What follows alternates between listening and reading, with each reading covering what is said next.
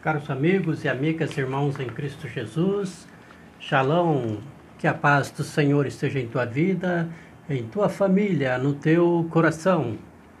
Continuando nossos estudos sobre o Concílio Vaticano II, nós estávamos falando sobre os leigos. E a gente dizia assim: os leigos têm o direito de receber generosamente dos pastores sagrados os bens espirituais da Igreja deve obedecer cristã e prontamente a tudo que os pastores sagrados representantes de Cristo estabelecem como mestres e dirigentes da Igreja.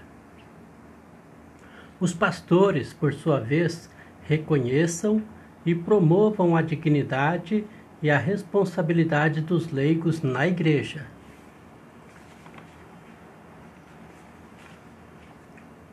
Numa palavra, reconheçam realmente a liberdade a que todos têm direito aqui na terra.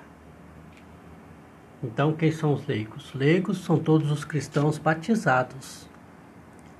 O clero é quem são os diáconos, padres, bispos, né, o papa. E quem não pertence ao clero é os leigos. Pelo batismo temos todos a mesma dignidade, mas cada um na sua função tem sua dignidade também na função em que exerce, né? Mas perante Deus somos todos iguais. E por isso que o leigo deve respeitar o seu padre, o seu bispo e sempre estar em diálogo, em união, em comunhão. Essa é a missão da igreja. Comunhão e unidade, né? A busca da unidade sempre. E agora vamos falar um pouco sobre a vocação universal à santidade o autor e realizador da santidade, Jesus, manifestou suas exigências. Sede, portanto, perfeito, perfeitos, como vosso Pai celeste é perfeito. Mateus 5:48.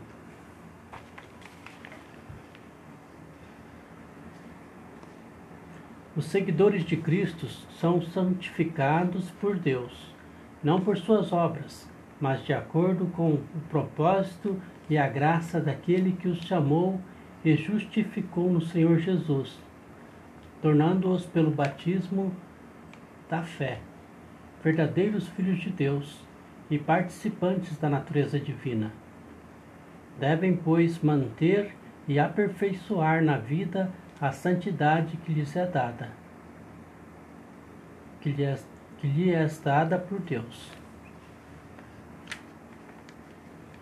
Aí tem também os religiosos né, e religiosas, os freis, as freiras, os monges né, de vida contemplativa, também aqueles que trabalham nos asilos, albergues, hospitais, os religiosos de vida missionária que vão além fronteiras fazer a missão. São várias, né? São vários tipos de, de, de religioso, cada um com seu carisma próprio, com a sua conforme a, a congregação que participa. O Estado religioso e os conselhos evangélicos. Os conselhos evangélicos de castidade, consagrada a Deus, pobreza e obediência são um dom divino que a Igreja recebeu do Senhor e que conserva sempre por graça dele. Seu fundamento são as palavras e o exemplo do próprio Senhor, assim como a recomendação dos apóstolos, padres e doutores da Igreja. As várias formas de vida solitária ou comum e as diversas famílias religiosas desenvolveram-se tanto para o proveito de seus membros como de todo o corpo de Cristo. Natureza e importância do Estado religioso.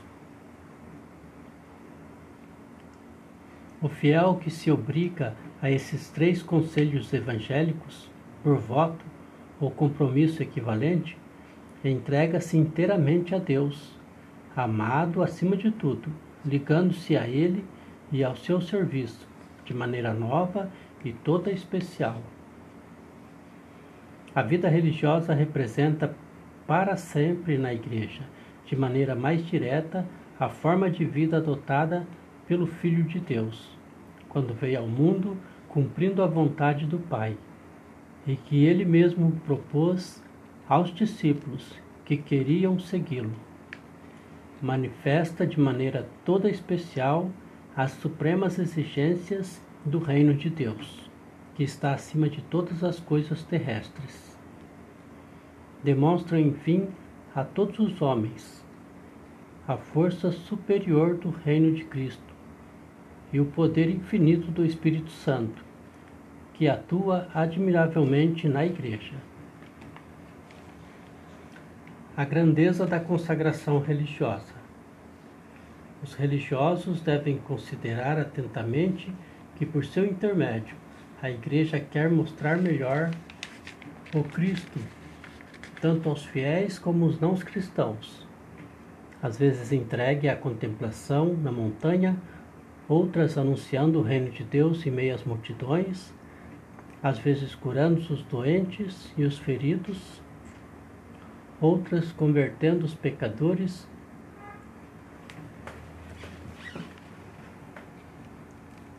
a uma vida melhor, abençoando as crianças e fazendo bem a todos.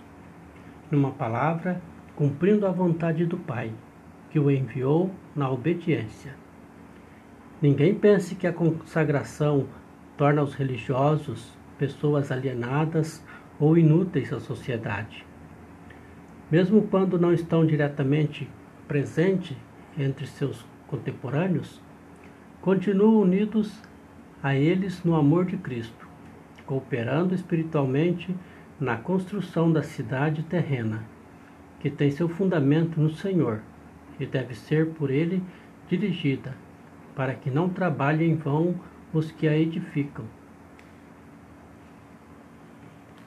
Então a vida religiosa, né, que são os freis, as freiras, que fazem esses votos de castidade, pobreza e obediência. A nossa igreja é muito rica em ministérios e carismas, né? Que Deus nos abençoe para que sejamos cada vez mais igreja, povo de Deus tendo esta consciência da nossa missão de cristãos batizados.